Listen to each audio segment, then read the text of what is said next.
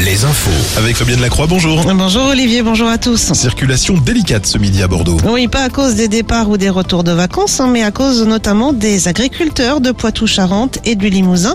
La FNSE appelle en effet à manifester devant le Conseil de Nouvelle-Aquitaine contre la politique régionale agricole.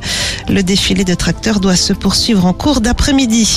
Les syndicats préparent euh, le blocage du 7 mars contre la réforme des retraites. L'examen du projet de loi se poursuit jusqu'à ce soir minuit à l'Assemblée nationale avant son départ pour le Sénat. Dans le Finistère, les obsèques cet après-midi à Brest d'Elena.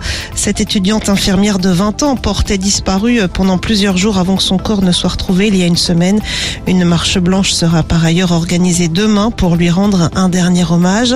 Hommage national rendu cet après-midi à Robert Ebras, dernier survivant du massacre d'Oradour-sur-Glane, décédé samedi dernier. Cérémonie sur l'esplanade du mémorial en présence notamment du ministre de l'Éducation nationale.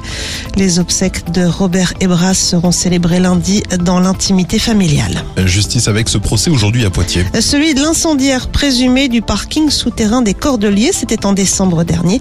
Le feu avait détruit huit voitures et provoqué de nombreux dégâts matériels, entraînant la fermeture de plusieurs étages du parking. Pierre Palmade, lui, pourrait être mis en examen à l'issue de sa garde à vue. L'humoriste pourrait être placé en détention provisoire une semaine après son implication dans un accident ayant fait euh, trois blessés graves. On passe au sport avec du basket cet après-midi. Coup d'envoi dans une heure du premier quart de finale de la Leaders Cup entre Limoges et Dijon. Le quart de finale opposant Cholet au lui, au Mans débutera à 18h30.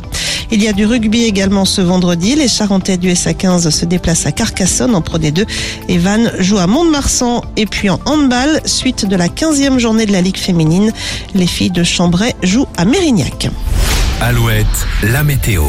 Difficile d'apercevoir le soleil cet après-midi sur le Grand Ouest. Au contraire, le ciel va rester bien chargé avec à la clé des nuages et même des averses localisées au-dessus d'une ligne Bordeaux-Limoges.